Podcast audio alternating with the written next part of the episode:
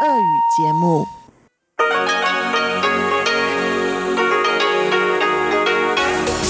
эфире Международное радио Тайваня.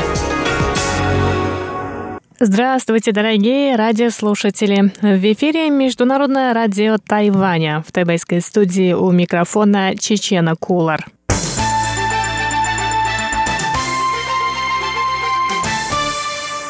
Сегодня 19 ноября, понедельник. В ближайший час мы предлагаем вашему вниманию выпуск главных новостей о Тайване, а также тематические передачи. В передаче «Гостиная МРТ» Инна Островская продолжает беседу с Дмитрием Овсяниковым, пилотом тайваньской авиакомпании China Airlines, а Анна Бабкова во вкусных историях расскажет о любимой закуске на тайваньских ночных рынках – луковых блинах цуйопин. И в завершении сегодняшнего эфира хит-парад с Иваном Юмином. А пока коротко о том, что произошло на Тайване сегодня.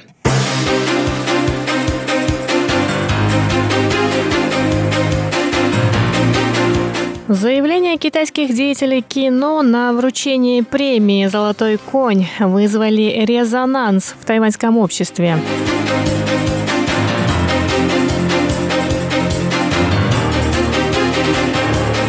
Тайваньский телеканал удалил интервью с главой Американского института на Тайване о вмешательстве внешних сил в выборы.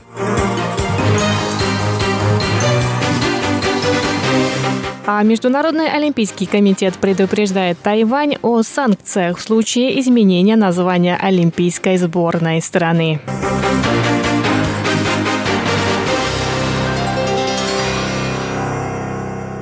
Церемония вручения тайваньской кинопремии «Золотой конь», состоявшаяся 17 ноября, в этом году не обошлась без политики. В своих выступлениях китайские деятели кино говорили о Тайване как о части Китая, что вызвало шквал критики со стороны тайваньских политиков и общественности. Китайский актер в своей речи заявил, что рад вернуться в китайский Тайвань и принять участие в церемонии вручения премии «Золотой конь».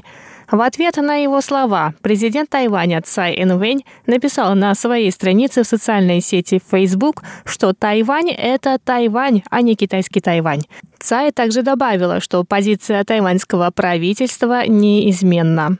Министр культуры Тайваня Джен Ли Дюнь в свою очередь сообщила, что премия «Золотой конь» существует уже много лет и является международным брендом, представляющим китаеязычное кино. По ее словам, эта кинопремия символизирует свободу творчества и уважение к деятелям кино.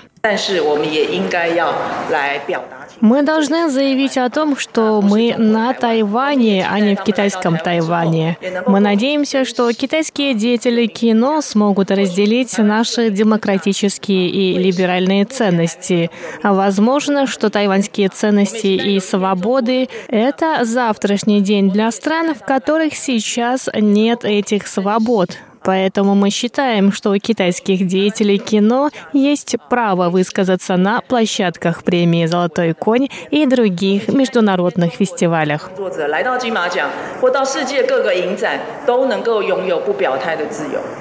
Тайваньский министр культуры также заявила, что она не может предсказать действия пекинских властей в отношении китайских деятелей кино. Но, по ее словам, последние высоко ценят жюри Тайваньской кинопремии за профессионализм и справедливость.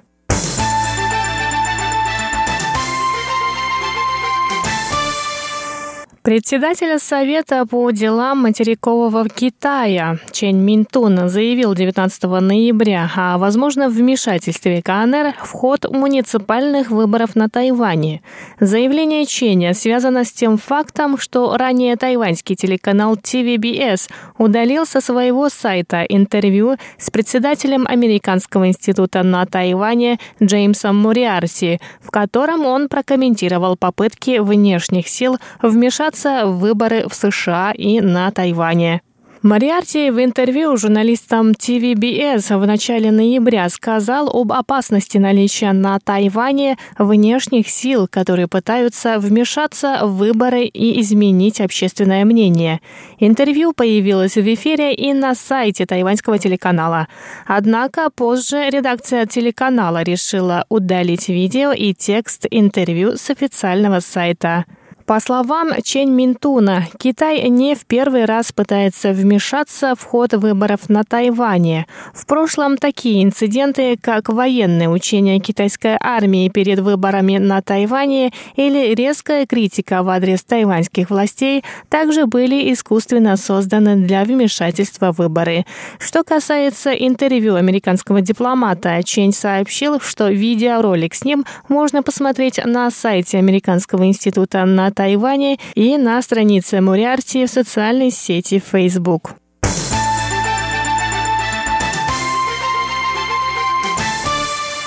Международный олимпийский комитет направил 16 ноября третье официальное письмо Олимпийскому комитету китайского Тайбэя и главе тайваньского управления по делам спорта о санкциях, грозящих тайваньской команде в случае изменения названия. В Международном олимпийском комитете заявили, что они не имеют права вмешиваться во внутреннюю политику Тайваня и уважают мнение тайваньского общества. Однако изменение наименования команды китайского Тайбэя грозит отстранением тайваньских спортсменов от участия в зимней Олимпиаде в Токио в 2020 году. Генеральный секретарь Олимпийского комитета китайского Тайбэя Шэнь Итин сообщила 19 ноября, что в Международном олимпийском комитете ссылаются на соглашение 1981 года, а также на резолюции комитета этого года. Ранее в мае Международный олимпийский комитет вынес решение о том, что сборная китайского Тайбэя не может быть переименована в Олимпийскую сборную Тайваня. Напоминаем, что в референдум, который пройдет 24 ноября наряду с муниципальными выборами на Тайване, также вынесен вопрос о переименовании тайваньской олимпийской команды. В случае, если команда китайского Тайбэя будет отстранена от участия в Олимпийских играх, тайваньские спортсмены смогут принять в них участие в качестве независимых спортсменов.